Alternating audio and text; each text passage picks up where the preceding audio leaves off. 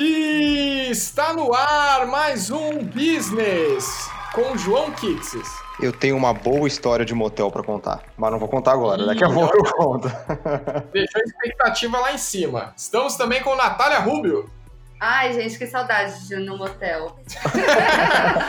que saudade de transar, né? 12 anos junto tá difícil. eu, Bruno e hoje o tema é quente, né? Vamos falar de putaria.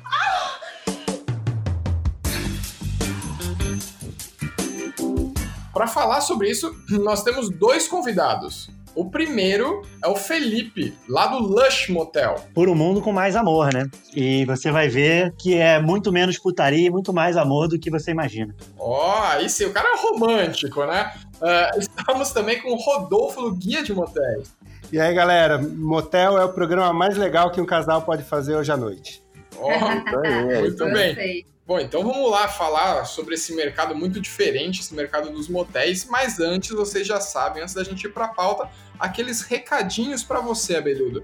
Então, primeiro, se você gosta do nosso trabalho, você pode ajudar a gente sem pagar nada. Só vai lá no iTunes ou no Apple Podcasts, dá cinco estrelinhas pra gente. Não esquece de compartilhar os episódios que você gosta com seus amigos, a sua, a sua rede aí. E se quiser comentar alguma coisa, também é muito bem-vindo. Falar, ó, dar alguma sugestão, alguma dica, elogio. Reclamação não precisa não, tá? Isso daí você deixa quieto. Vai lá no nosso Instagram, o arroba Business Podcast. Business se escreve um pouquinho diferente, é B-U-Z-Z-I. N-E-S-S. Vai lá, fala com a gente, a gente gosta de, de ouvir a opinião de vocês. Agora, se você parou aqui por algum motivo fora do normal, caiu de paraquedas, alguém te indicou e você acabou caindo no podcast, é a primeira vez que você está ouvindo um podcast ou o business, primeiramente seja muito bem-vindo, né? Uh, nós somos o podcast que fala o que você precisa saber para sair da colmeia com novas ideias, novas discussões. A gente não vai concluir nada aqui, não, é só dar insumo para você mesmo, tá? É, bom, então é isso, né? Vamos lá pro episódio, já falei bastante, vamos pra pauta, editor. Vinheta, por favor.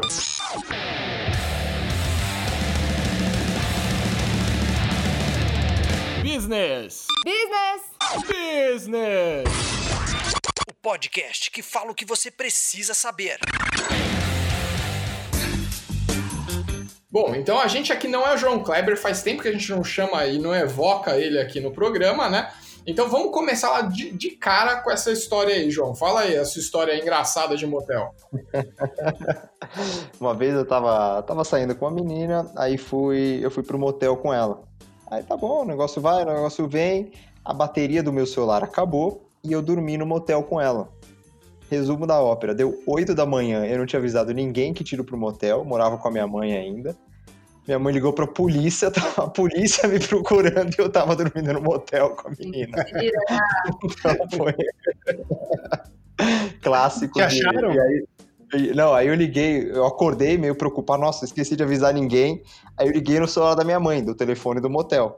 Aí na hora ela não atendeu, ligou de volta. Aí, aí caiu na, no PABX do motel. Bem-vindo ao motel tal, tal, tal. Para falar com a recepção Tec 1. ela falou a recepção Tecno 1, aí falou, não, deixa eu ver aqui. Aí ligaram no quarto, eu falei, tem alguém te procurando aqui.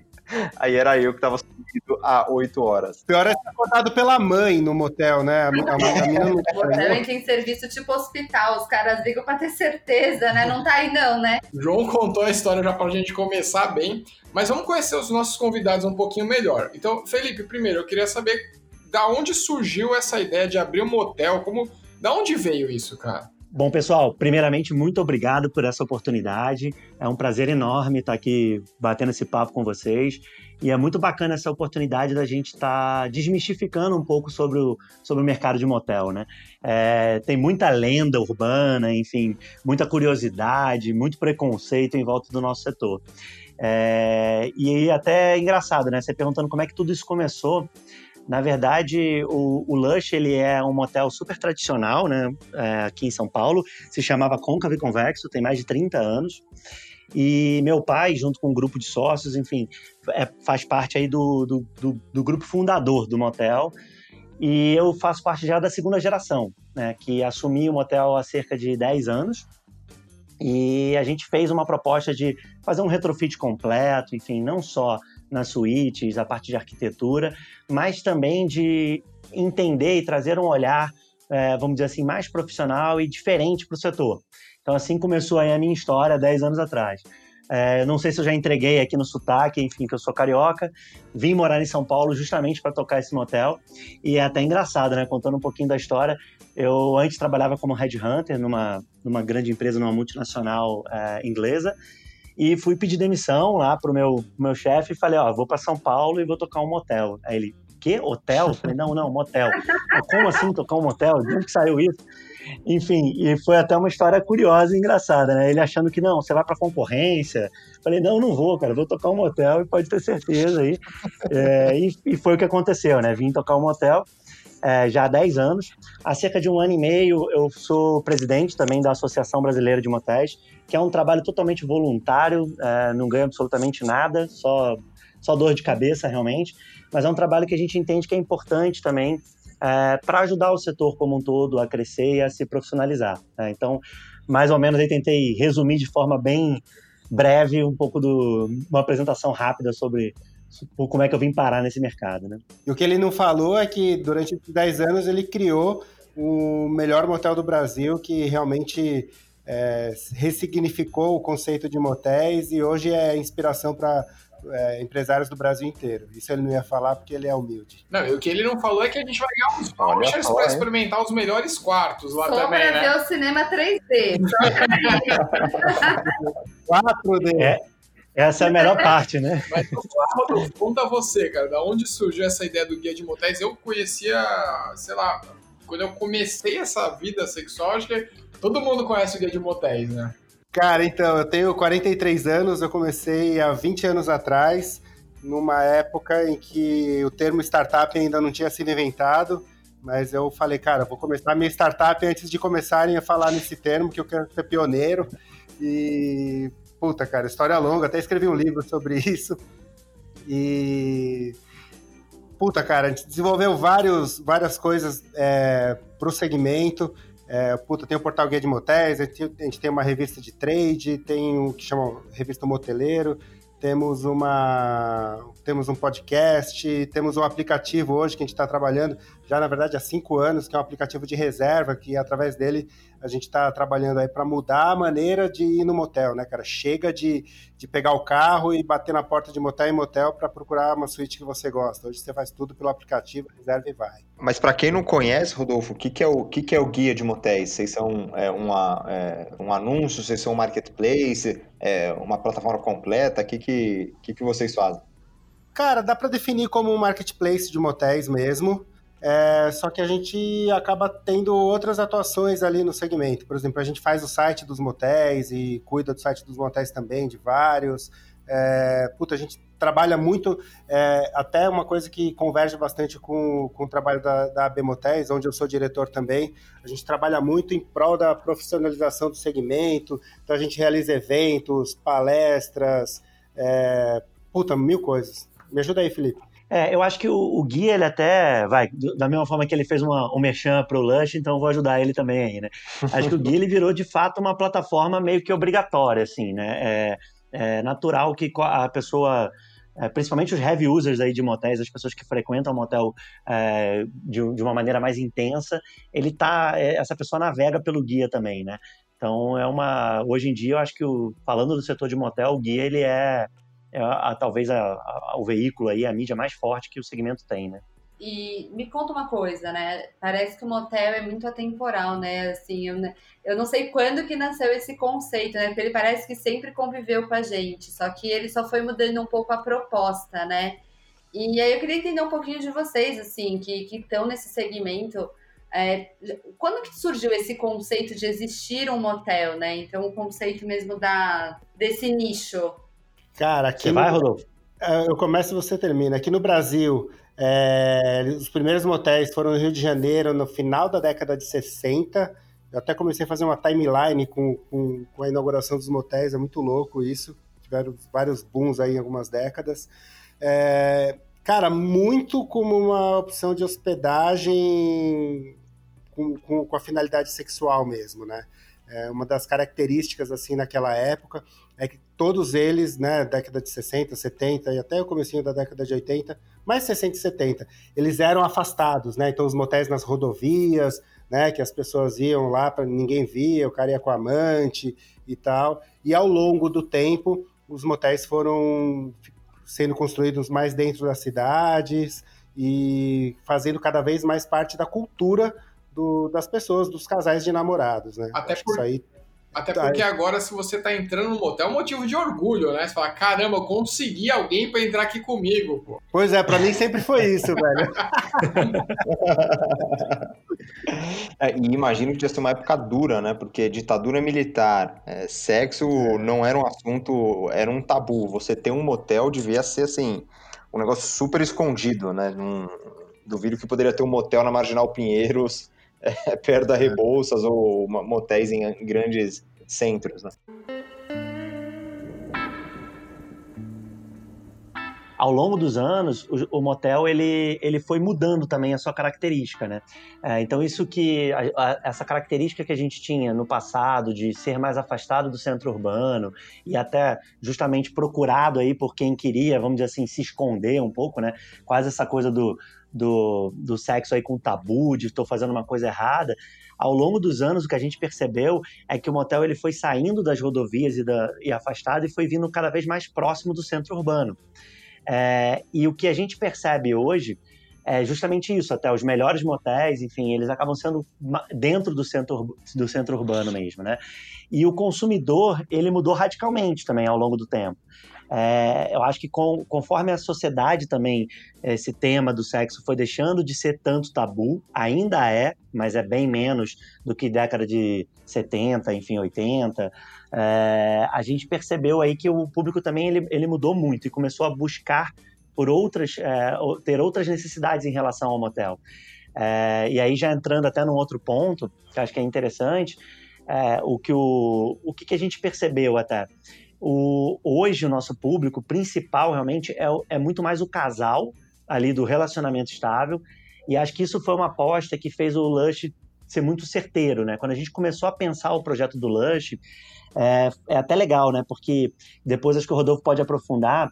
O Rodolfo encomendou uma pesquisa com, com um instituto de pesquisa chamado Hello Research. Só que essa pesquisa foi em 2017, se eu não estou enganado, né, Rodolfo? Uhum, foi. E quando a gente começou o projeto do Lush de retrofit foi em 2010. E claro, não é que a gente era visionário, aí eu e meu sócio, né, o Léo, é, não é que a gente foi super visionário. Foi realmente por pura cagada é, e até diria que nessas horas a, a, ignorância ajuda, porque a gente também carioca, chegou em São Paulo, é, o côncavo convexo ali no, é, na, enfim, na Avenida do Estado, e a gente olhou ali e falou, cara, maravilha, o ponto é excelente, claro que dá para construir um motel de luxo aqui, tem tudo a ver. É, hoje em dia, depois de 10 anos morando em São Paulo, eu já, já não sei se eu teria a mesma coragem que a gente teve lá atrás de fazer essa aposta de fazer um motel de luxo ah, naquela região que a gente está, ali no, no, próximo, muito próximo ao centro, né? É, mas enfim, e deu super certo, porque a gente foi muito uma intuição que a gente tinha, de virar e falar, cara, por que não a gente mudar essa coisa do, do motel? Ele ser procurado por um ambiente privativo, que a pessoa só quer ali uma cama e um banheiro. É, e por que, que a gente não, não, gera um desejo, né? De tirar as pessoas de casa e as pessoas falarem, puta, que legal, quero. Eu não preciso de um ambiente privativo. Eu tô aqui com a minha esposa, minha, enfim, namorada, noivo, marido, mulher, e eu quero ir para um ambiente diferenciado, né? Gerar esse desejo. E o Lush foi muito em cima disso, tirando o apelo sexual, enfim, e, e, e trazendo mais do desejo para atrair esse casal. É, e foi uma aposta que deu super certo, assim, era um pura, puro feeling de, poxa, tentar fazer alguma coisa que a gente se identificasse, né? Não, muito bom. E eu, como consumidora, era, era muito louco isso, né? Porque até estudando mais para a pauta, eu vi o quanto vocês são estruturados, pensando nessa questão de experiência mesmo do consumidor, né? Então, que você falou da pesquisa que o, o Rodolfo faz, essa questão de ouvir o cliente, do retrofit.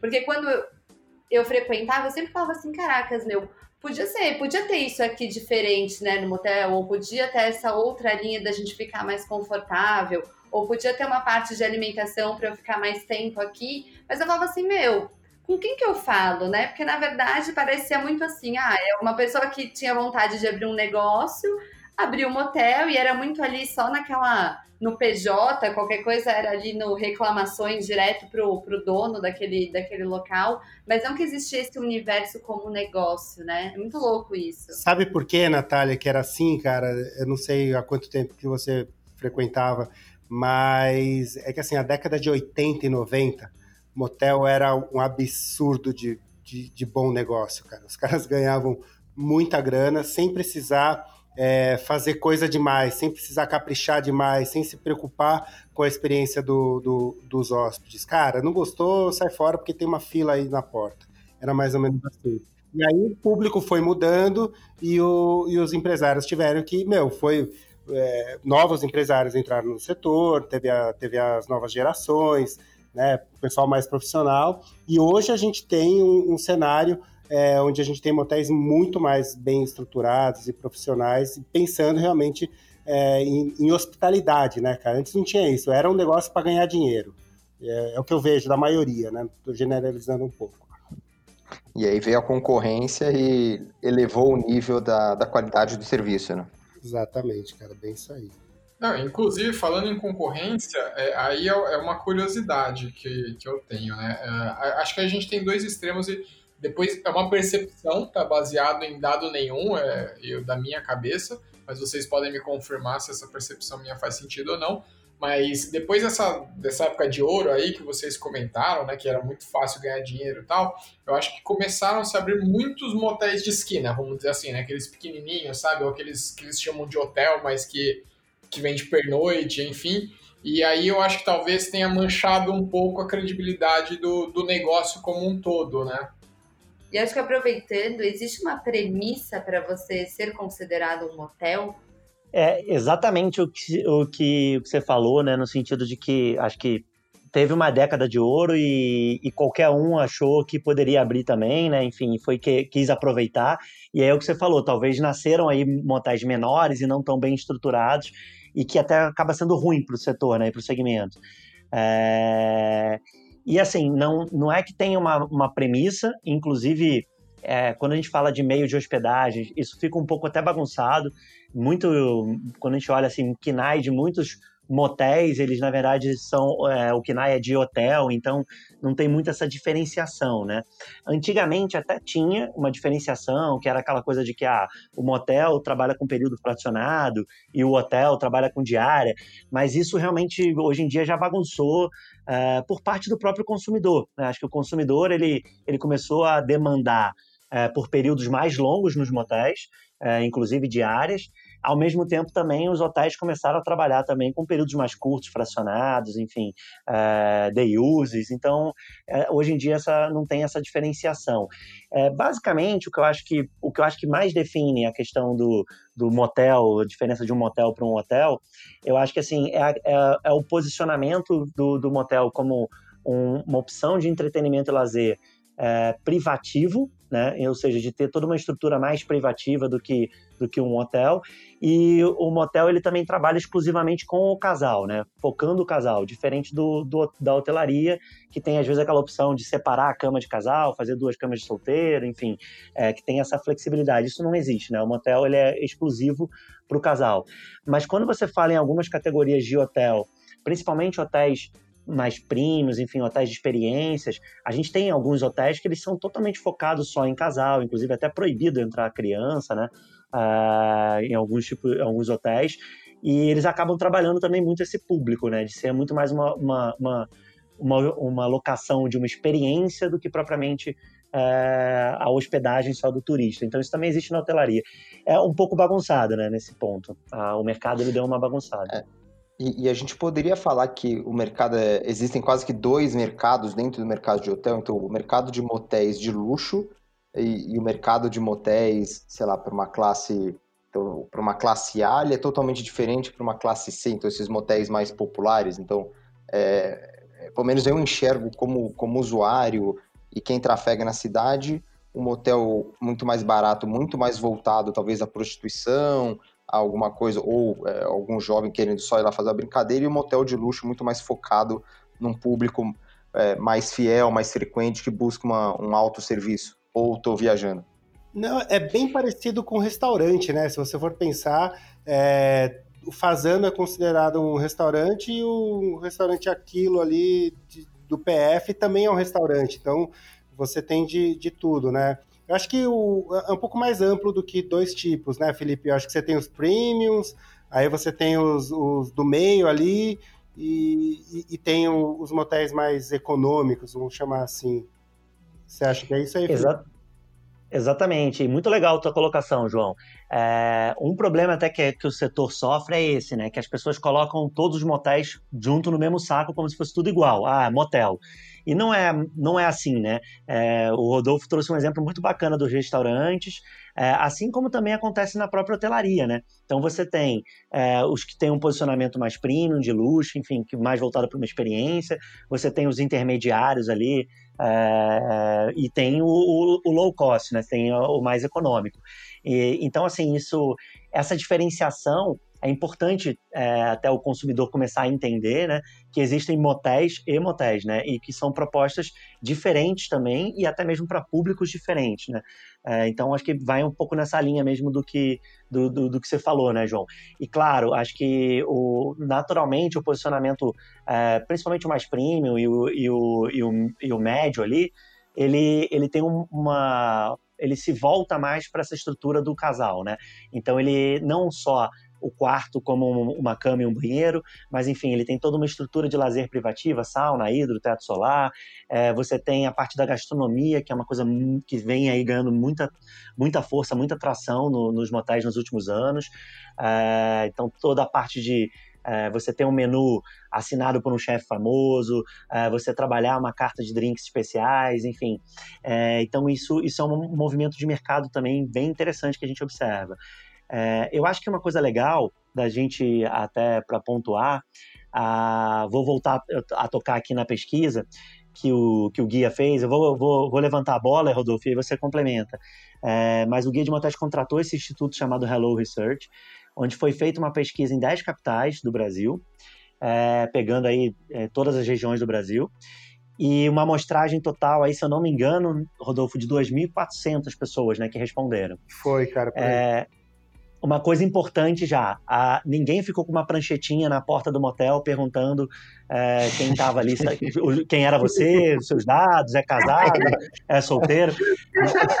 A, a pesquisa foi feita totalmente online, é, até, na verdade, ela não, não era falando no primeiro momento que era sobre motel, né? Ela a, era mais abrangente, falando sobre hábitos de entretenimento e lazer aí do casal, né? E aí e entendendo se esse casal ele era um frequentador de motel ou não, e aí se não era, por que não era, e se era, é, por que, que ele frequentava, enfim, como é que era o perfil dele. E a pesquisa trouxe vários dados muito interessantes, mas acho que o, o que é mais bacana da gente trazer aqui é, dentro dos três grupos, que era o não frequentador, aí tinha um segundo grupo que é o frequentador, vamos dizer assim, é, mais assíduo, que vai aí de uma, é, uma vez por semana, mais ou menos, e tinha o frequentador é, que é mais esporádico, que ele vai até quatro vezes ao ano, se eu não me engano, né, Rodolfo? Uhum. E fazendo uma, até fazendo uma média entre esses dois públicos, a gente tem aí, é, eu lembro que no frequentador mais assíduo, 71% das pessoas que frequentam são pessoas de um relacionamento estável, ou seja, casados, é, namorados, noivos, e no, no público que é mais esporádico, né, que é até quatro vezes ao ano, esse número ainda aumentava para 85%. Ou seja, o grande maior público dos frequentadores dos motéis hoje em dia são o casal, o, o, o casal do relacionamento realmente estável, casados ali, namorados, noivos.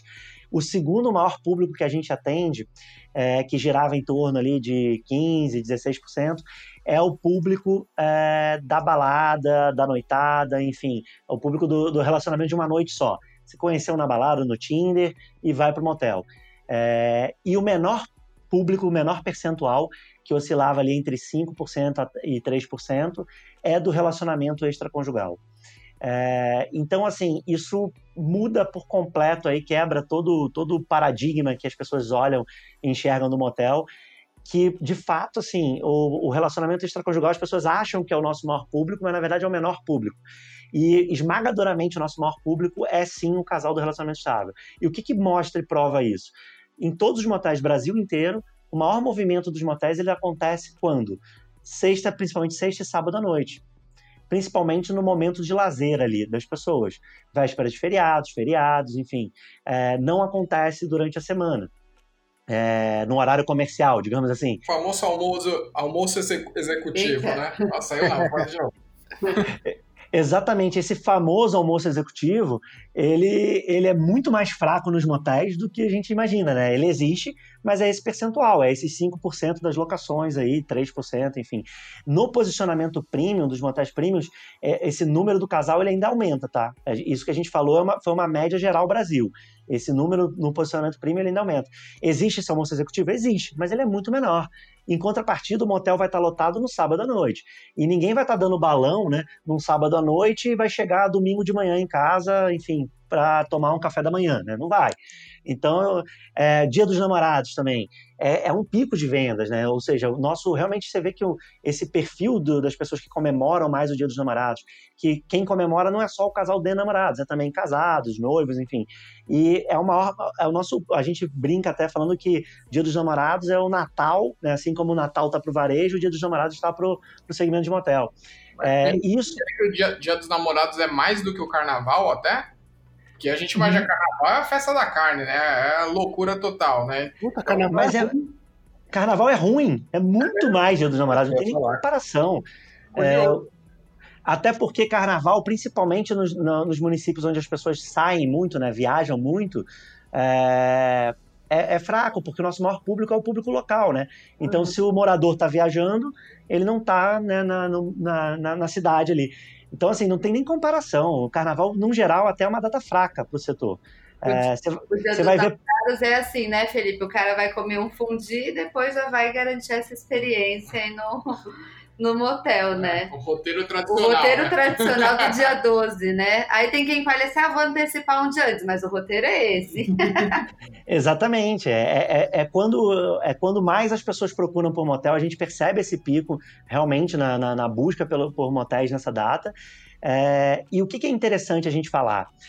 Pode parecer até uma coisa sutil, mas não é, porque quando a gente entende que o público é muito mais o casal do que, por exemplo, é, o casal do relacionamento estável, do que do, do, do que do relacionamento extraconjugal, muita coisa muda. É pensar que, por exemplo, esse casal do relacionamento estável, ele não faz tanta questão assim da privacidade, que muitas vezes o motel até coloca isso por parte até dos próprios empresários, colocam isso como uma prioridade, ou as pessoas acham que isso é uma prioridade, ah, ninguém quer, quer, ser, quer ver ou ser visto. É mentira, né? Aliás, né, assim, Felipe, é, os motéis historicamente faz, fazem publicidade falando na privacidade, no pecado, na, na pulada de cerca tal, e tá tudo errado, né? Exatamente. Rodolfo, me tira uma. Desculpa, Fê, te, é, te cortar. Rodolfo, me tira uma hum. dúvida. É, que nem o Felipe está comentando bastante, reforçando que são casais estáveis, né? Uhum. E aí, nessa parte de publicidade, eu sou marqueteira e é engraçado, assim, não sei talvez se eu procuro pouco, mas eu recebo pouca publicidade. E falando até aproveitando, Fê, daí também você me complementa, o Rodolfo pensando aí que também tem essa experiência com os aplicativos. Vocês costumam fazer parcerias? Porque logo que você falou, por exemplo, do Tinder, eu pensei, nossa, faz todo sentido um motel fazer uma parceria, por exemplo, com o Tinder. Mas se tem um público que é casal estável, com que tipo de marcas ou outros aplicativos de repente poderia fazer parceria, sabe? Bom, primeiro que se você me der o teu e-mail, eu vou colocar você na base do guia, você vai receber um monte de publicidade de você.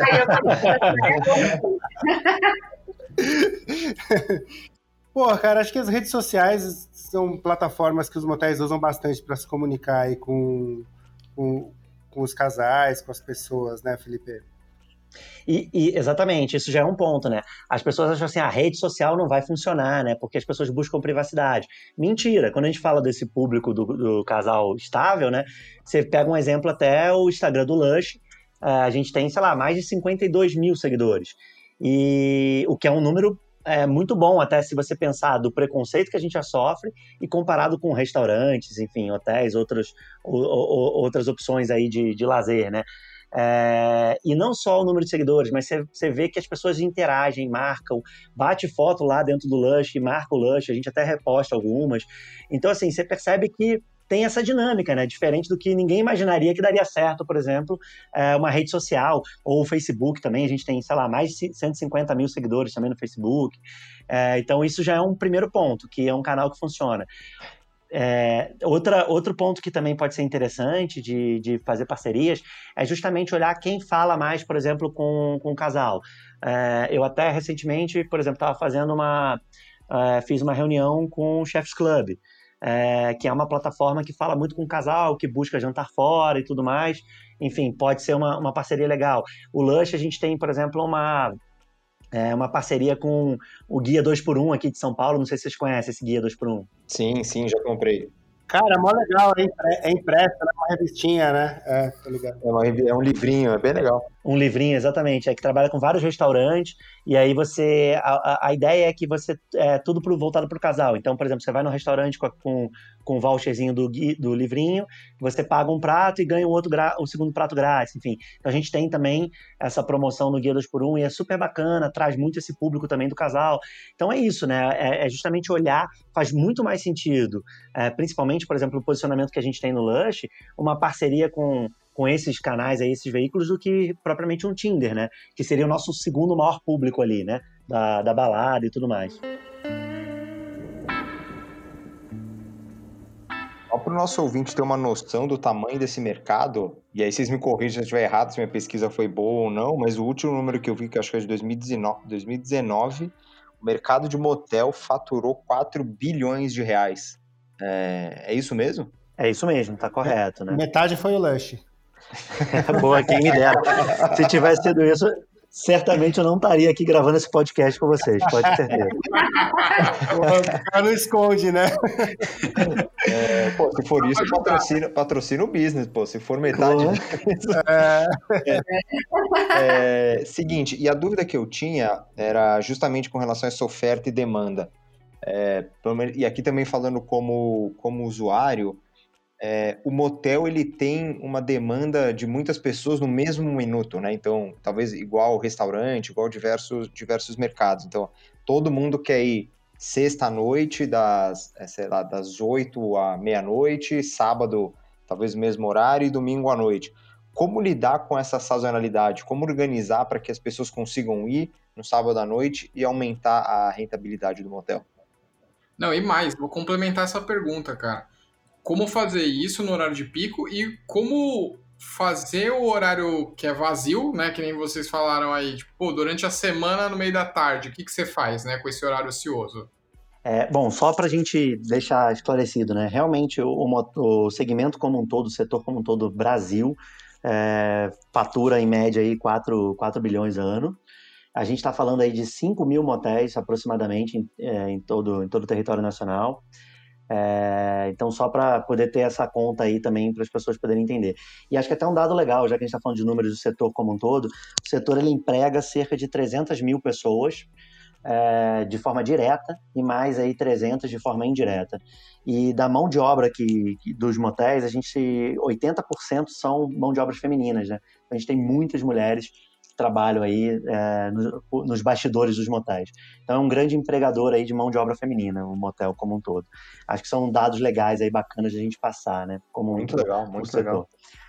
E em relação a essa questão da sazonalidade, perfeito, é, é, isso acontece mesmo, né? Ou seja, a gente tem um movimento mais intenso ali, principalmente sexta e sábado à noite, mas ele também respinga ali um pouco na quinta-feira e, e, domingo, né? E acaba que os dias mais fracos é segunda, enfim, é o dia mais fraco, terça também é um, é um dos dias mais fracos, né? É, de que forma que a gente lida um pouco com isso?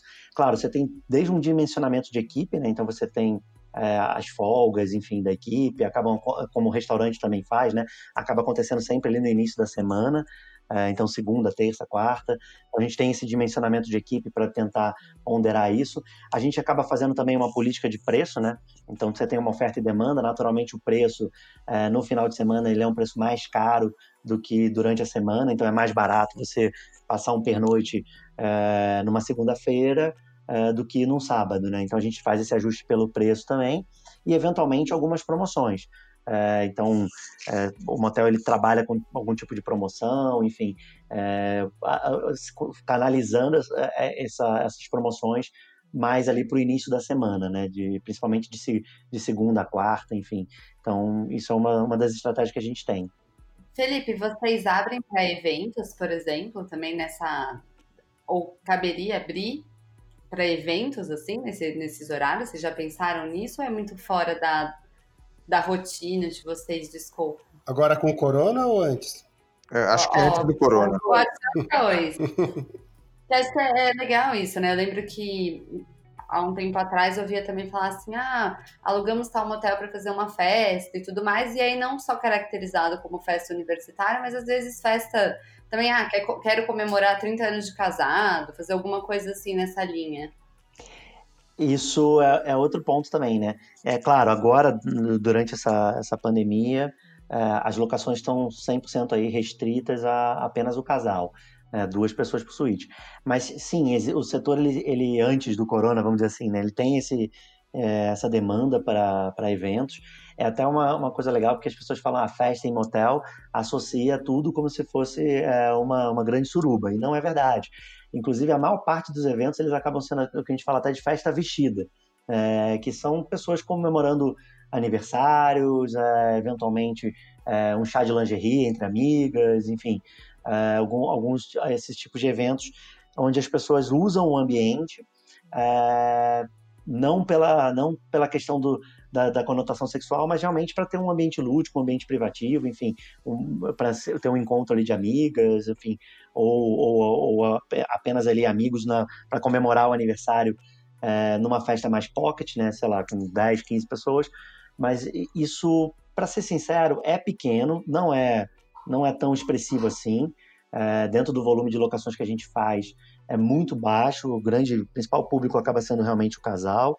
E essa demanda, ela acaba também não, não funcionaria nesse, nesse sentido de você tentar otimizar é, para os dias de baixa procura, porque as pessoas acabam querendo também fazer os eventos na sexta-noite, no sábado à noite, né? Então, tem, não, não, não funcionaria muito bem, assim.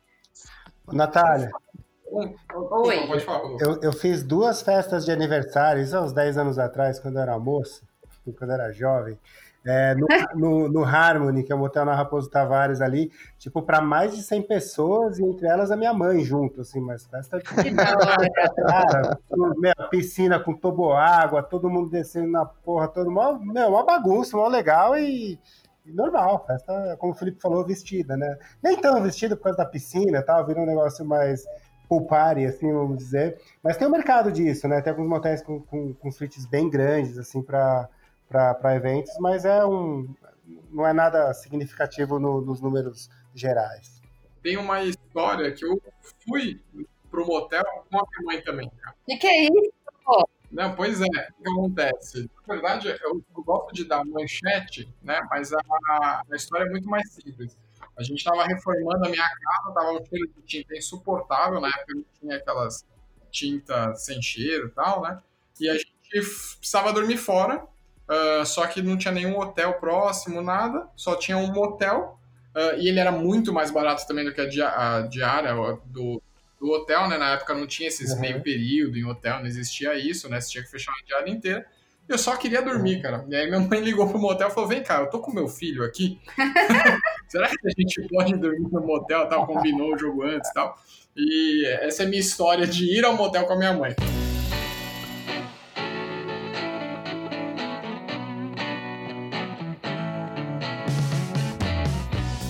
Eu queria perguntar para o Rodolfo por eu vi a pesquisa, né? E aí eu queria saber o que, você achou de mais curioso. E eu não sei se eu vi errado, mas tinha gente que queria espaço kids também em motel, né? Então eu queria saber o que, você viu de curioso nessa pesquisa, assim, que você conta pra gente. Cara, acho que o, o, o mais. O, acho que o dado mais legal, assim, que a gente gostou de ver foi realmente saber que, eu até falando mais especificamente do que o Felipe falou, que eu tô com ela na minha frente, saber que dentre os, os usuários frequentes, só 10% está numa relação extraconjugal, entre os ocasionais, só 3% está numa, numa relação extraconjugal. Isso aí surpreendeu. Eu sabia que ia ter um número bom assim, mas surpreendeu positivamente. E um outro número, Natália, é que é muito foda, assim, é que mesmo quando a gente pergunta para frequentadores de motéis e para não frequentadores, aliás, quando a gente pergunta para as pessoas que não frequentam motel, 95% das pessoas falam que já frequentaram. Esse aí para mim foi o número mais, puta, é emblemático assim, mais cedo ou mais tarde todo mundo vai. É, é, mostra uma penetração de mercado muito forte, né? Porra, aí, é aí não dá, né? A gente tá tentando fazer o que gosta, mas aí não dá. Ah, inclusive, eu tô achando que a gente tá segurando bem os trocadilhos, hein? Eu imaginei que fosse muito pior. Os trocadilhos. Mas aí, cara, tem uma pergunta, eu não queria deixar fugir muito, que a gente falou da concorrência, de concorrência já faz algum tempo, né? Mas eu queria fazer essa pergunta de qualquer jeito. É, talvez o Rodolfo possa falar melhor, não sei. Enfim, vou jogar aí vocês decidem. É, eu, minha, minha, dúvida é a seguinte: é, eu falei lá das, dos concorrentes pequenos que surgiram, tal, que derrubaram muito qualidade e imagem do motel. Mas por outro lado, hoje, junto com o Tinder e tal, a gente tem outros aplicativos que oferecem lugares para transar, né? Por exemplo, Airbnb. Uhum. Né? Você não aluga com essa finalidade, uhum. mas você pode usar com isso também. E, a gente sabe que o mind, mindset de, da maioria das pessoas, quando pensa em motel, automaticamente junta com a sexualidade. Não tem como é, desassociar, né? Você acha que esse lugar tipo Airbnb da vida rouba é, espaço do, do moteleiro? Cara, na verdade é, é uma roubalheira de tudo quanto é lado, né? Vamos pensar assim. É, hoje você tem é, os, os, os, hotéis fazendo propaganda, é, promoção para o Dia dos Namorados. Né? Aí, por outro lado, você tem os motéis nas OTAs ali no Booking, no hotéis.com, tentando pegar um, um, uma fatia do mercado do, dos hotéis, que é do casal que está viajando, ou até de, um, de, uma pessoa que está viajando ao negócio e acaba optando por, por ficar num, num, num motel. A gente tem um pouco desse público. O Airbnb, cara, é, nada que a gente consiga. É, é, tudo isso é muito, é muito pequeno, né? Nada que a gente consiga sentir, por exemplo, quando a gente olha o nosso analytics ali, o, o nosso tráfego, isso, isso não aparece. Mas eu conheço, eu tenho amigos que, que, que falam que, meu, primeira vez vai no motel, na segunda vai no motel. Aí quando o negócio começa a ficar mais, mais sério ali, puta, o cara, em vez de gastar uma grana no motel em uma noite, ele, ele fica dois dias num apartamento bacaninha perto da Paulista e desce para ir no Pão de Açúcar fazer uma compra e cozinha para menina, não sei o que e tal. É uma experiência diferente. É por isso que eu encho o saco de todos os donos de motéis, o Felipe também, que a gente não pode ficar para trás, a gente tem que pensar na experiência é, do, do, do, cliente como um todo, na gastronomia, no conforto, na hospitalidade, na roupa de cama, no toque da toalha, no cheiro, no shampoo, no sabonete, tudo, cara, porque aí não dá para comparar, né? Puta, uma cama por cama por cama tem, tem hotel, tem no, no, no, Airbnb, mas a gente quer ter a cama mais divertida. É exatamente isso que o Rodolfo falou e acho que é legal também, e, e até pegando essa história também, é, Bruno, que você falou de ter ido num motel com a sua mãe, né? É, de fato, tem um pouco dessa o, o, mercado ele se mistura um pouco, né? Em, em, é, questão de muitas as pessoas às vezes procurarem um hotel por diárias, enfim, como se fosse um hotel, que foi o caso que você estava usando com a sua mãe. Isso principalmente acontece ainda mais quando a gente vai para municípios uh, do interior, cidades pequenas, que às vezes o único meio de hospedagem daquela cidade é um motel. Nem sequer tem hotel na cidade. Então, isso se mistura bastante também. Assim como também, como o Rodolfo falou, se mistura às vezes, principalmente Dia dos Namorados, vários hotéis vendem pacotes também para o Dia dos Namorados, que não é o turista, é o local que vai passar a noite fora, enfim, com a namorada e tudo mais. Eu acho que o que define muito isso, é, seja um Airbnb, um hotel, ou, ou enfim, ou um motel, é, é, vai, acho que assim, no fundo, cara, o, o, cliente, o consumidor, ele que manda e ele vai optar conforme o que for mais conveniente para ele naquele momento, naquela ocasião, seja por proximidade geográfica, é, seja por, por interesse do que ele quer, enfim. É, então, claro, o, o Airbnb ele pode até ser mais econômico em determinados aspectos, mas em compensação é uma coisa menos profissional, enfim, é uma casa, é um ambiente talvez mais, mais tradicional ali do que ele teria também na casa dele. É, então, acho que isso. Serviço, né, Felipe? Não tem um serviço agregado de gastronomia, exatamente. E o que eu vejo como diferenciais, principalmente a favor dos motéis, é muito a questão do ambiente privativo de lazer. É, então, por mais que você tenha excelentes hotéis em São Paulo, e tem, é, que você pode ter, passar uma noite maravilhosa, enfim, com a sua esposa, seu marido, é, você não vai ter uma suíte com uma piscina privativa. É, você vai ter um quarto maravilhoso e uma piscina coletiva, que você vai lá dividir com outros hóspedes. É, ou uma jacuzzi coletiva, que você vai estar tá lá fazendo a jacuzzi junto com, com outras pessoas, né? No então, Emiliano assim, tem a suíte com piscina privativa, Felipe. É a única suíte, é, é de verdade, é a suíte presencial deles é a única de São Paulo, é, fora, enfim, por exemplo, os motéis, né? Então, na hotelaria é única e é um preço bem salgado. A diária, né? É, é um preço bem alto. Então, assim, isso é um grande diferencial, né? Frente, você não vai encontrar no Airbnb um quarto com uma, enfim, uma piscina privativa, né? Talvez uma hidro, mas também é raro. É, não, talvez ache um apartamento numa cobertura com piscina. Isso é, isso, isso é, é verdade. Mas, talvez, cara, é. não, não vai ter. Cara, três da manhã você pega o cardápio e fala, vou, vou jantar vai ter, porra, cara, você vai comer bem pra caramba se estiver num motel legal. No hotel não vai ter isso, no Airbnb não vai ter isso, né, cara? Então, assim, acho que a gente tem algumas vantagens aí pra, nessa briga. É, é, justamente essa pergunta que eu queria fazer. O restaurante, né? Ele é um, um, vilão ou ele é um herói do motel? Então ele traz mais despesa e um trabalho grande de controlar estoque, vencimento de produto, roubo de mercadoria, ter um chefe de cozinha, ter mais pessoas cozinhando, ou ele realmente agrega valor para o motel? Qual é a visão de vocês? Sem dúvida nenhuma, ele agrega muito valor para o motel.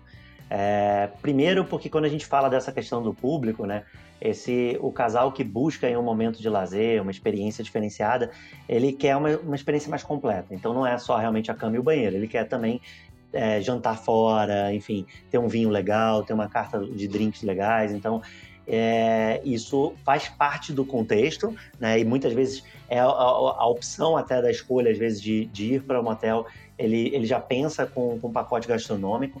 É, até o que a Nath brincou aí do, do Dia dos Namorados, né? De vai comer o fundi depois vai para o motel, tem mudado. Então, as pessoas já têm ido direto para o motel mais cedo, às 8 horas da noite, e já janta no motel também. Então, isso é um grande diferencial e a gente consegue ter aí um número muito significativo já no faturamento.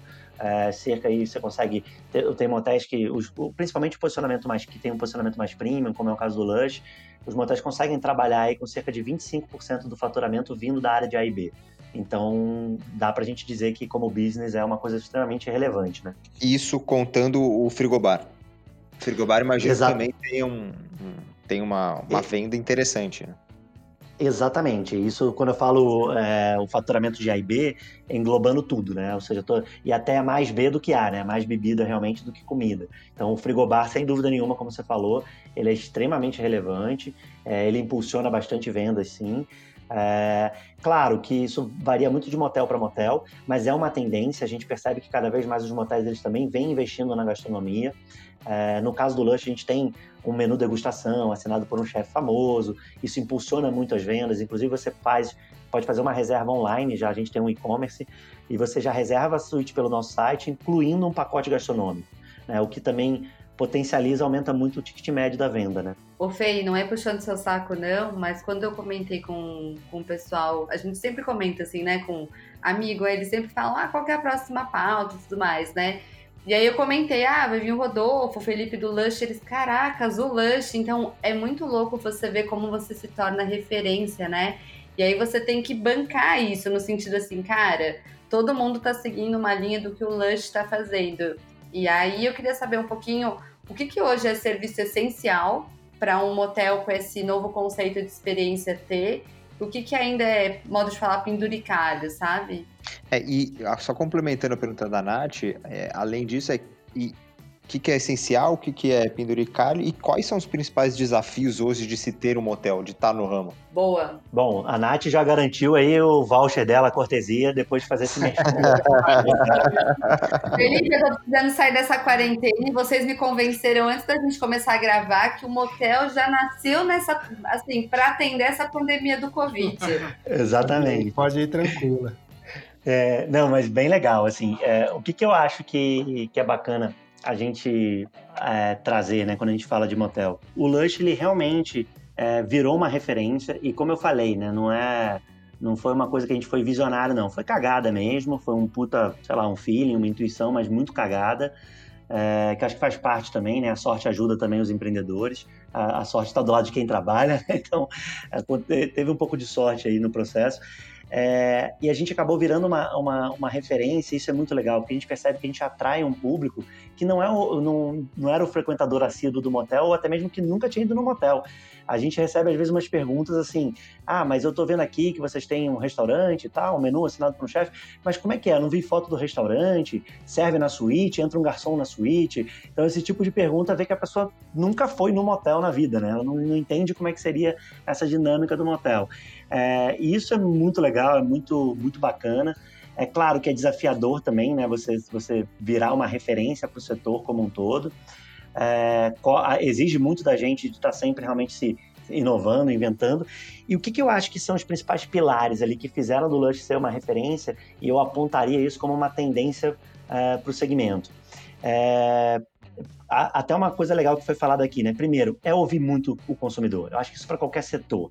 Se você de fato é, trabalha essa escuta e se, e se, se coloca é, na, na, posição do teu, do teu consumidor, colocando o consumidor no centro, você começa a rever todos os teus processos. E a gente entendeu muito isso, de que eu precisava agregar toda uma experiência e, e uma vez que eu estava trazendo um casal né, eu tinha que, que oferecer para ele um período diferenciado, a gente mexeu no nosso horário. É, por exemplo, tenho que tá, oferecer para esse casal uma oportunidade de fazer uma reserva entrando 8 horas da noite. É, eu não posso fazer como muitos motéis fazem, ah, o pernoite começa duas da manhã. Você não vai esperar até duas da manhã para sair de casa, né? É, onde é que está essa questão da conveniência? Então você tem que a, a, a, uberização, né? Ou seja, essa coisa do Uber de trazer essa conveniência de você é, já ter ali as coisas à mão. Então eu preciso fazer uma reserva antecipada, eu preciso fazer uma reserva express como o Guia Go, né? Que é, um, que é o aplicativo do, do Rodolfo, do Guia. É, a questão da gastronomia e uma coisa muito importante também eu acho que é a arquitetura. O Lush a gente apostou numa linha lúdica. É, os ambientes, eles não são um ambiente que você remete, por exemplo, à sua casa, a um apartamento alto padrão bem decorado, que talvez você vá achar isso no, num hotel de alto padrão, você vai achar isso no Airbnb. Eu, o, o Lush a gente apostou numa decoração totalmente lúdica. A gente fala que é o mundo, até por fora, ele é todo preto, a garagem é um caixote preto.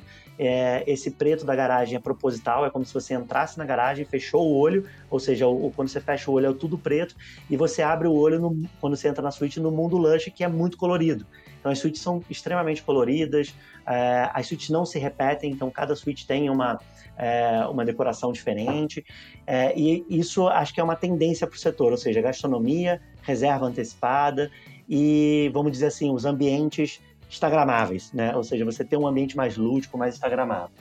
Caracas, e como é que, Rodolfo, você faz para atualizar tudo isso no teu guia? Eu fico pensando, né? Como é que, como é que você faz aí para gerenciar tudo? Como é que é essa rotina também de estar em contato, por exemplo, além do Felipe, com outros proprietários? E como é que existe algum tipo de fidelização, tipo CRM, que você consiga mandar novidade? Tem um tem clusters específicos para isso? Cara, a gente tem um time ali de, de, 20, de 25 pessoas que trabalham por 50.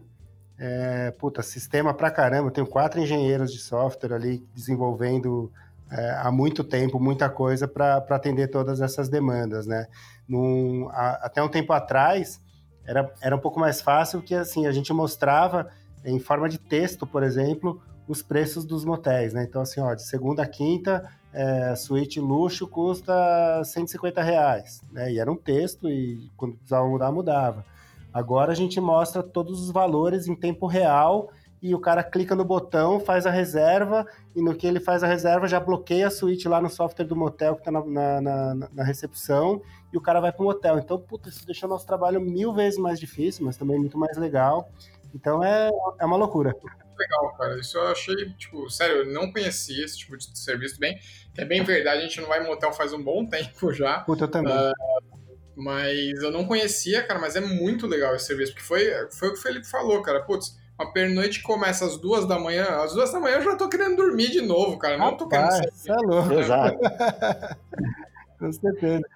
Cara, a maneira de ir ao motel, ela, até agora, assim, ela é a mesma de, da década de 60, cara. Pega teu carro, passa na casa do namorado, do namorado, bate no primeiro motel ali, se tiver suíte livre, você fica, se não tiver, você vai no segundo, se não tiver aquela suíte com piscina que você quer, você vai no terceiro, e a gente acabou com isso, né, cara? Você já sai de casa com um negócio reservado. É, isso é maravilhoso. E, e, Rodolfo, uma dúvida. É como todo marketplace, é, chargeback muitas vezes é um problema. No caso de vocês também, o pessoal vai lá, é, literalmente come e não paga? Cara, puta, literalmente o pessoal fudeu duas vezes, cara. Me fuderam e. cara, foi uma loucura. Tem muita história para contar disso aí, velho. É, o ano passado inteiro a gente tomou acho que quase meio milhão de chargeback, cara. Uma gangue assim que não parava de crescer, é, se divertindo muito nas suítes mais caras e luxuosas de motéis do Brasil inteiro, inclusive do Lush. E foda, cara. Muito difícil de, de, de combater isso aí, cara.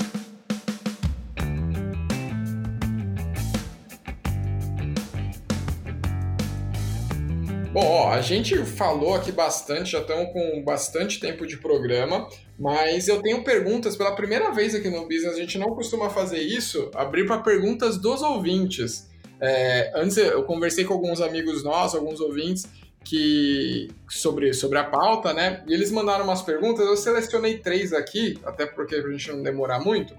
A primeira pergunta é: o dono frequenta seu próprio motel? Sim. Deveria. Cara, sim, e é importantíssimo, importantíssimo, porque você consegue realmente é, ver com outro olhar, né? Às vezes você coisas que passam no, no, no, dia a dia e quando você está lá como hóspede, né, você tem uma outra visão. Então é importantíssimo. Claro, confesso que eu gostaria de frequentar mais do que eu frequento, mas já fui algumas vezes. Não, se você for em algum motel que a experiência não for legal, você pode ter certeza que esse dono não frequenta o motel dele. Não são todos. Felipe é o meu, meu ponto fora da curva, mas, cara, deveria ser uma obrigação todo mês o cara se hospedar uma vez lá. Ou, ou pelo menos mandar os amigos ali para fazer uma avaliação. É, é, é, isso mesmo que eu ia falar. Uma, uma amiga minha era dona de hotel e ela vira e mexe pede para os amigos irem fazer é, como cliente oculto e detalhar tudo que não tá bom, putz, isso aqui não tava bem limpo, o atendimento não foi bom, e isso deve trazer um valor interessante pro motel, né? Não, e no caso do Rodolfo, que é do Guia de Motéis, tem muito motel aí pra visitar, né? Ainda bem que eu não sou dono deles, né, cara? Mas a gente, há uns anos atrás, a gente criou uma, um, a, gente, a, gente, abriu uma vaga de estágio, cara, de testadora de motel. Depois bota no Google aí que vocês vão achar bastante conteúdo disso. E, pô, teve 15 mil currículos em dois dias, cara. Foi uma loucura ali. É, e aí a gente tinha uma pessoa visitando os motéis e fazendo esse trabalho aí de, de, de cliente oculto. Era bem legal. Muito legal. Ó, agora a segunda pergunta. É, eu já tinha ouvido falar nisso daqui também, mas eu procurei até para introduzir na pauta. Introduzir? Hã? Opa! Uhum. mas eu confesso que eu não achei. É se é verdade que não pode mais abrir motel em São Paulo. Tipo, tem um limite. Vocês já ouviram falar disso? É... Na verdade, você, é, na verdade, você tem um plano, tem um plano diretor, né, que todo município tem, que é feito pela prefeitura, onde ele determina que, é, enfim, em algumas regiões ou avenidas, é, onde pode e onde não pode, né? Então, assim, na verdade, não é bem exatamente isso. Em algum, alguns municípios tem algumas restrições, mas a restrição ela não é tão, tão geral assim. É muito mais de, ah, tem que ter, por exemplo, a avenida para determinados tipos de empreendimentos, acima de X metros quadrados, tem que ter uma avenida com, sei lá, tanto de largura. Então, são algumas regrinhas. O que limita e dificulta demais, realmente, você é, talvez conseguir abrir motéis nas principais capitais, tá? Mas não é, não é que não pode 100%. E, e, o, e, assim, e uma coisa que limita muito nas capitais é o custo do, do terreno, né? Os motéis, eles ocupam áreas grandes, são empreendimentos horizontais, e muitas vezes a conta não fecha de você comprar um quarteirão para fazer um motel, né? Por isso Exatamente. que eu aposto, eu venho falando que o futuro são os motéis verticais ali, em formato de hotel mesmo, com recepção, barzinho no lobby e, e vai que vai. Legal. É, e a última pergunta aqui que a gente selecionou é sobre o protocolo de limpeza. Tipo, porque normalmente você tem que ter alguma velocidade ali para limpar tal, para deixar o quarto disponível o mais breve possível, né? E aí o que me perguntaram é, putz, tem um protocolo especial para, sei lá, aquele cantinho ali, a gente sempre sabe que, sei lá, alguma coisa, uma camisinha, um negócio ali vai parar ali naquele cantinho, alguma coisa do tipo. É, é, se... Ou a famosa hidromassagem em piscina, né? Como é que é lavado Exatamente. Como ter essa higienização, exatamente. E como é que tá isso agora do Covid, né? Acho ah. que se vocês puderem contar um pouquinho pra gente, o que vocês tiveram que se adaptar. Você tem 55 minutos para dar essa resposta, hein, cara? Perfeito. É, bom. Tem 140 caracteres, cara. Muita coisa. Não, legal. É, eu acho que assim, é, primeiro ponto, né? De fato, a gente sempre seguiu um protocolo muito rígido de higiene, até porque os motéis eles sempre sofreram muito preconceito. As pessoas associam que só pelo fato de ser do motel é uma coisa que está sujo, né? Então, assim, a piscina, que nem o exemplo aí, a piscina ou a hidro do motel é suja, porque é do motel. Ah, porque não troca água. Mas nenhuma piscina troca água, nenhum clube, nenhum hotel, é, nenhum condomínio se troca água de piscina com uma grande frequência. Isso não existe, né? água de piscina se trata. Então, como por exemplo no nosso caso lá, 24 horas filtrando, a gente tem dois colaboradores dedicados, exclusivos a, a, a cuidar das piscinas. No nosso caso, a gente tem 16 suítes com piscina. Então, assim, isso é um ponto é, que é, é, já debate é, que é importante, né?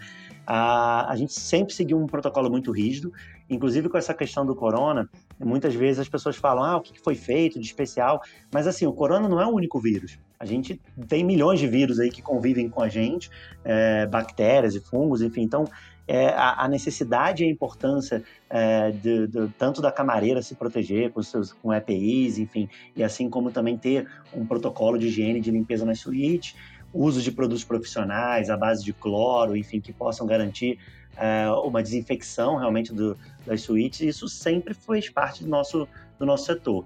É claro que essa questão do corona, a gente sentiu uma necessidade de validar esses protocolos de higiene que a gente já seguia e até mesmo é, de ter uma validação, claro, profissional e também da gente ter é, alguma forma de tangibilizar isso, ou seja, todo um trabalho que é feito invisível, mas que o hóspede pudesse ter isso de forma tangível. Então a gente procurou, né, na verdade a associação procurou uma parceria com a Biro Veritas. É, Biro Veritas é uma empresa é, francesa de certificações e auditoria, acho que talvez uma das maiores do mundo. Trabalham em diversos setores, diversos segmentos. Eles criaram um selo internacional chamado Safeguard, é, e a gente está seguindo todo o protocolo do, do, do, selo Safeguard. O Lush já é um motel certificado. É, a gente foi o primeiro motel aí a, tá, a ter essa certificação. Esse, e... Essa certificação é para prevenção do, do coronavírus, né, Felipe? Exatamente. Essa certificação ela, é, ela foi montada ali, o checklist, pensando no corona. No corona é, e através dessa certificação agora a gente passa a ser auditado regularmente pelos profissionais do Bureau Veritas tanto com auditorias surpresas como agendadas. É, e o que, que, é bacana? A certificação ela traz basicamente três pontos. Primeiro, o primeiro ponto principal é a questão do distanciamento social. E isso o motel já, já nasce, já a estrutura física já é totalmente voltada para essa coisa privativa. A gente tem aí do check-in até o check-out, é, o hóspede não tem contato com nenhuma outra pessoa. A única pessoa que ele vai ter contato é com seu parceiro ou parceira. É, o, a parte de cozinha que a gente trabalha lá, 24 horas, enfim, é todo feito room service através de uma lancheira e um corredor exclusivo de serviço. Então, não tem nenhum contato humano. É, o hóspede ele entra com seu carro na garagem e sobe por um acesso exclusivo. Então, a gente percebe que essa questão do distanciamento social ele já existia nos motéis, né? De você fazer o check-in, check-out dentro do seu carro, através de um vidro, enfim. Então, isso foi um, o ponto até que a gente não precisou ter basicamente nada de adequação para ter o selo. É, o segundo ponto, que era os protocolos de higiene e limpeza das suítes, também a gente sempre teve uma coisa muito rígida. Há mais de cinco anos a gente usa no Lush uma máquina de ozônio como um complemento. Então, além da, da camareira entrar e utilizar todos os produtos químicos, ela, a gente também finaliza aí essa, as suítes todas com, com essa máquina de ozônio para garantir aí um, uma, é, uma desinfecção completa. E o ponto que a gente, o terceiro ponto que a gente precisou agir mais é, do, desse protocolo do, do Safeguard é a questão do, da equipe. Então, por exemplo, cuidados com os colaboradores. Isso foi onde a gente precisou agir mais. Ou seja, de reforçar o uso de EPIs. A gente não, não antigamente não usava máscara, né? Hoje o time inteiro está com máscara. A gente fez uma barreira sanitária ao chegar na, na entrada de serviço o colaborador ele tem que higienizar a mão né, com álcool gel, ele higieniza os pés num tapete sanitizante, ele tem a, a, temperatura medida, a gente acompanha a temperatura diariamente e acompanha também o, o, o, estado de saúde dele e faz esse monitoramento, inclusive, com os familiares que moram com ele, né? Então a gente tá, tem feito, foi onde a gente precisou agir mais forte, né? Para se precaver em relação ao corona. Mas em linhas gerais, eu posso dizer que o motel tanto como meio de hospedagem, como também uma opção de entretenimento é, e lazer para o casal, é talvez uma das melhores opções, assim, por ser totalmente privativo, né? É, um casal que vai, por exemplo, para um motel e jantar no motel, ele vai ter um jantar ali a dois, uma mesa para dois, não tem mais ninguém dividindo aquele ambiente com ele, e o serviço, inclusive, vai ser entregue através de uma lancheira, né? Ou seja, sem nenhum contato humano. Então, acho que nesse, nesse ponto, vejo os motéis aí bem preparados tá? para enfrentar essa, essa retomada aí pós-corona. Não, e eu Muito vou te bom. contar, viu, que eu sou a prova viva que esse protocolo de limpeza funciona mesmo antes da pandemia, porque eu tenho uma história engraçada de motel, gente. No meu casamento, me deram uma suíte top de um motel. Cara, só que eu, eu fiquei muito bêbada no meu casamento. Que motel? Fala, fala o nome, Fui, eu fui no Colonial, ali na Ricardo Jafé. Vocês conhecem? Sim, legal. Cara, o pessoal tá... é muito bom. E muito engraçado, né, gente? Porque me jogam na minha cara até hoje, né? Porque o pessoal fez rateio para dar suíte e tudo mais, que tinha piscina e tudo mais. E, cara, eu só dei trabalho pra camareira, porque assim, eu acho que eu, eu, eu batizei o hotel. Vocês imaginam, ó, a cena do meu casamento foi casamento, um motel, hospital. Foi assim que eu consegui Porra. fechar a minha hotel. Cara, era na hora eu lembro assim que quando ligavam era um atendimento muito assim é é muito certeiro assim é um cuidado muito especial mesmo que o pessoal tem exatamente para tirar todo esse preconceito que as pessoas às vezes têm e poder usufruir tudo que os motéis têm para oferecer, né? Exatamente. E eh, isso me lembra até uma pergunta do João que eu não tinha respondido. Ele perguntou qual era o principal desafio né, é, de ter um motel. E, de fato, acho que o maior desafio nosso é o preconceito. É conseguir ainda é, vencer esse preconceito que tem melhorado muito, mas a gente percebe ainda que é, é difícil as pessoas associarem sempre o motel é, direto a uma coisa sem qualidade, enfim, a, a, sexo, e mostrar que não é só isso, né? Todo o business que está por trás, enfim, todo, todo o setor e o profissionalismo do setor que está por trás. É difícil, às vezes, a gente conseguir tangibilizar e mostrar isso.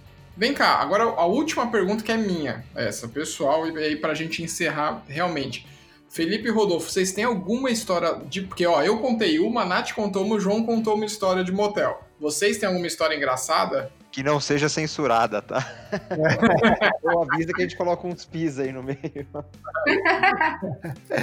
Cara, eu, eu não tenho, bicho. Eu já fui. É, só um fato que é legal na minha vida é que eu posso encher o meu carro de mulheres e entrar no motel que minha mulher nunca vai poder brigar comigo, porque eu sempre tenho uma. Esse é o maior né? E a maioria do, do, do, nosso time lá no guia é, é feminino, né, cara? E às vezes a gente vai puta, eu e mais duas, tranquilo. Então o detetive não ia dar certo com você, né? Cara? Não, não, jamais. Eu acho que assim, uma, uma das coisas legais, assim, interessantes, são curiosidades mesmo, é, que até a, a Nath mencionou uma e é verdade, a gente já teve isso também, é, de hóspedes sugerindo, mais do que um até, é, sugerindo que a gente tivesse um espaço kids, alguma coisa que pudesse Caraca. deixar as crianças enquanto ficasse no quarto, né? É, então, assim, isso é isso foi real mesmo, né? E assim, é uma coisa que faz todo sentido quando a gente pensa no nosso principal público mesmo, né? E muita gente tem filho pequeno, não tem com quem possa deixar e tudo mais. Mas a gente entendia que, primeiro, era uma responsabilidade muito grande e talvez a sociedade não estaria pronta para encarar isso, né? É, de uma forma, imagina, um motel com espaço kids. Isso poderia ser totalmente distorcido, né? É. É, acho que é uma coisa, é uma coisa interessante. E isso que o Rodolfo falou também, né? De alvará, de frequentar motel, já faz parte do dia a dia, até pela associação também a gente faz muitos eventos, viaja bastante o Brasil inteiro. E o que eu mais faço é entrar em motel, enfim. Às vezes no mesmo dia eu passo por três motéis diferentes, né? Então esse alvará a gente já tem, né? Não tem nem, não tem nem como ser rastreado. Né? Você estiu o jogo pronto, cuidando do seu filho enquanto você faz outro. Boa, gostei. Muito bom. Gente, muito bom, cara. Nossa, é, é, esclarecedor mesmo conversar com quem entende, porque é isso. Acho que a maior quebra aqui desse programa é tirar esse preconceito e entender mais do, sobre o negócio mesmo. Muito bom. Ó, e eu não sei vocês, mas de tanta propaganda, eu fiquei com vontade eu fiquei de ir pro motel. Também. É, então, para a gente poder ir em paz, já vamos nos despedindo, né, Abelhudos? É, é o seguinte, Felipe, tem algum recadinho final, alguma rede social, alguma coisa que você queira deixar aí com a gente? Arroba Lush Motel. Pode seguir lá o Instagram do Lush. Aproveitar para fazer já o merchan. É, e acho que é isso, né? Enfim, de dicas também, acho que é legal as pessoas vencerem um pouco desse preconceito, é, entender um pouco mais, enfim, quem também porventura tiver curiosidade de entender um pouco mais sobre até esse selo, que eu, essa certificação do Biro Veritas que eu comentei, a gente tem uma página do Lush também que dedicada a isso, que é barra quarentena. Muito legal. E Rodolfo, você, cara, alguma rede social, algum recado final? Pô, cara, como eu sou antissocial, eu só vou falar do nosso aplicativo para fazer o jabá Legal. aqui. É, então, porra, quem, próxima vez que vocês forem no motel, baixa o aplicativo que chama Guia de Motéis Go, que é o nosso app de, de reservas. E, puta, reserva antes de sair, que é bem mais legal, assim. Bacana. Ele tá Apple Store, é, tudo, né? É, no, no, no Android e iPhone, isso aí. Beleza, legal. Bom, então é isso, né, Abelhudos? A gente falou bastante, acho que deu para desmistificar legal o tema, assim. É... Eu falei lá no começo que era só putaria, mas não é. Negócio, mercado é muito interessante. Se vocês gostarem, fala lá pra gente, de repente a gente faz uma parte 2, né? Porque a gente passou por cima de, de vários assuntos sem se aprofundar muito, uh, porque tem muita coisa para falar, né? Mas dá lá o seu feedback. É... Não se esqueçam, arroba Business Podcast. É isso aí, a gente vai terminando este programa. Abelhudos, nos vemos no próximo. Tchau!